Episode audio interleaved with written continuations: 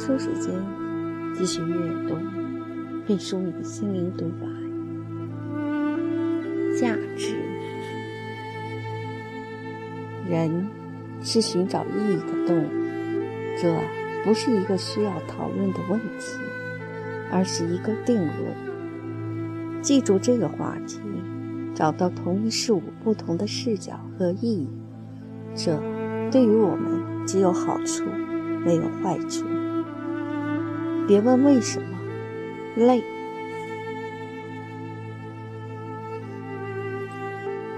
病痛并不是惩罚，活着也不是奖赏。同理，死亡也不是失败，这都是人生的必然。你只有安然接受，寻找出暗淡中的色彩。并长久地保持美丽的荧光。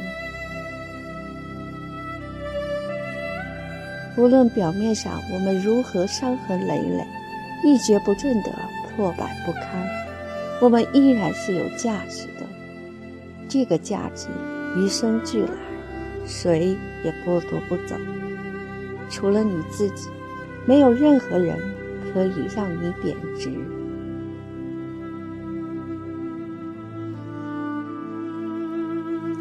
人是追求创造性快乐的动物，如同飞越大洋的候鸟的脑内罗盘，掌控着我们的一系列选择和决定。你一生将成为怎样的人，在你的价值体系里是怎样的顺序？这些看起来很浩大、很空茫的标准，实际上很细致地决定着我们的工作。学习生活的各个层面。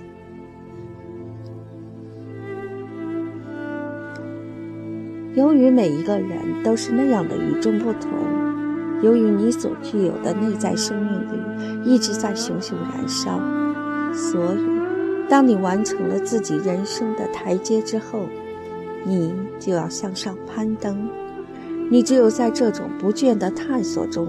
才能丰富自己的人生，才能得到生命的欢愉，才感到自己内在的充实和价值。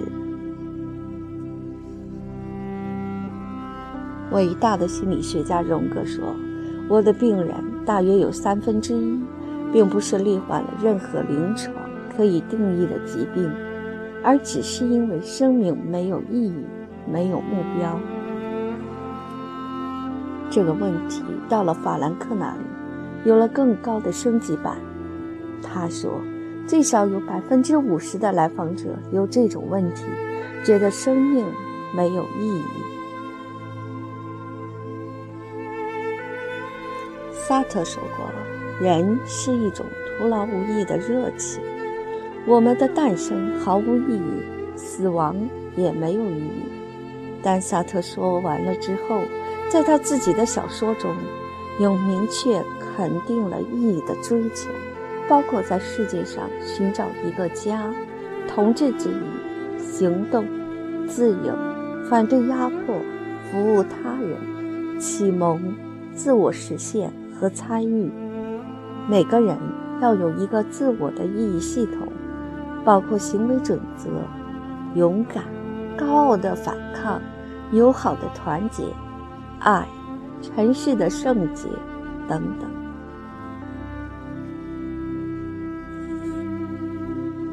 因为我们每个人都珍惜上天给我们的这份经历，珍爱自己的爱好，全力以赴努力达到我们可能达到的最好成绩，这就是人的意义之所在，而不一定要以外在的某种框架和他人的评价。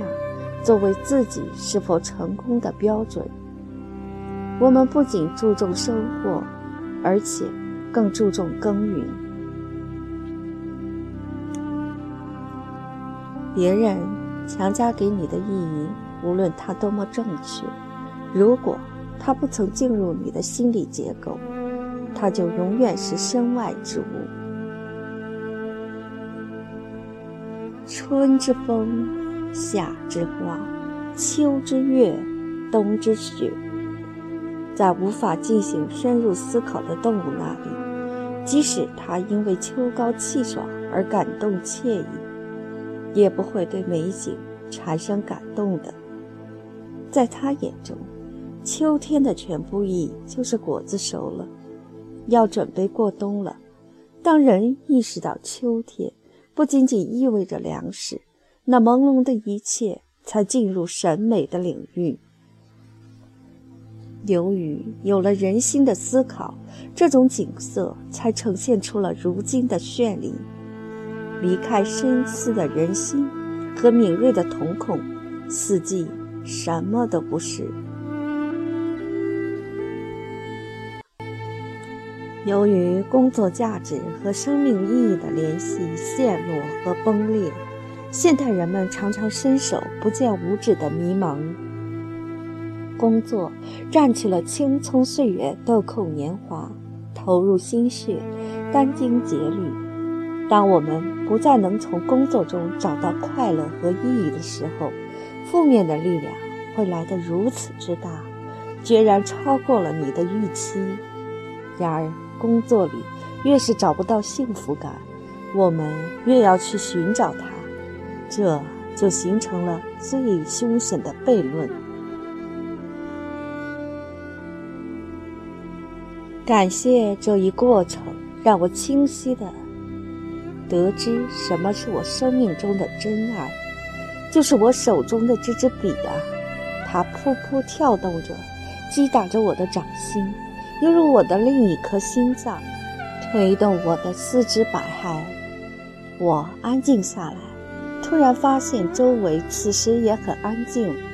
人们在清醒的选择之后，明白了自己意志的支点，便像婴儿一般单纯而明朗了。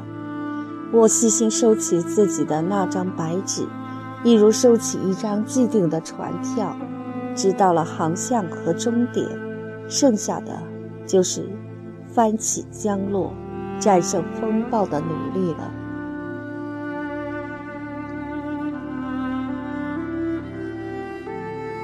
有谁能对一个埋头苦干的农夫字斟句酌地问：“你这样辛苦是为了什么呢？”他一定头也不抬地继续干活。对他来说，家里的妻儿老小和他自己的口粮就在这劳动中生发着，这难道还用得着问吗？可是今天，这些意义都消失了，都市化。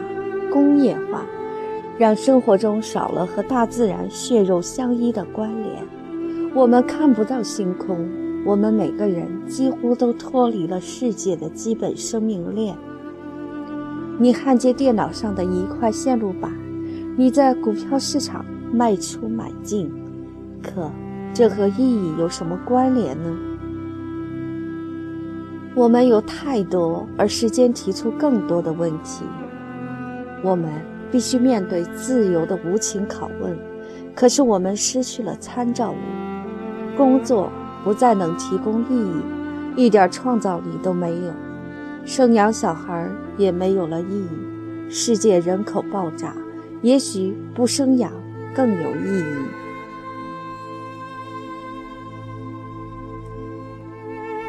漫长的岁月里，他们总是在等，等孩子的长大。等丈夫的闲暇，当这些都等到时，才发现自己已经衰老，已经远离了自己原本想干的事儿。每个人都应该对自己负责。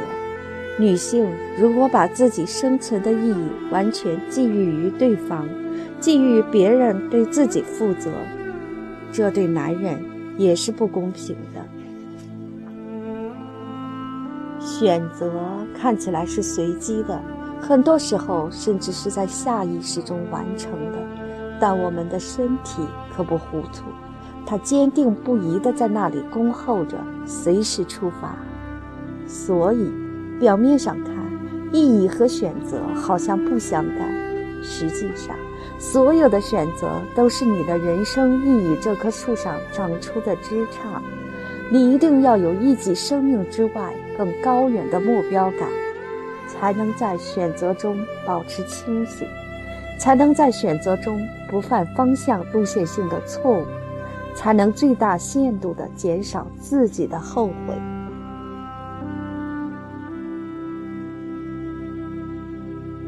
有朋友说，旅行是一种学习，它给你一双婴儿的眼睛去看世界，去看不同的社会，让你变得更宽容。让你理解不同的价值观，让你更好的懂得去爱、去珍惜。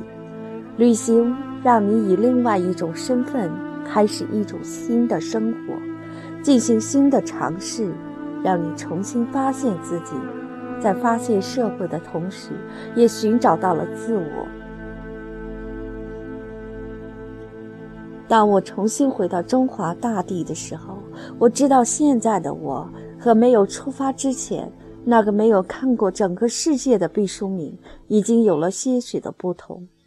这就是旅行最宝贵的价值，在敝帚自珍的精神小屋中，多了一些来自远方的小贝壳。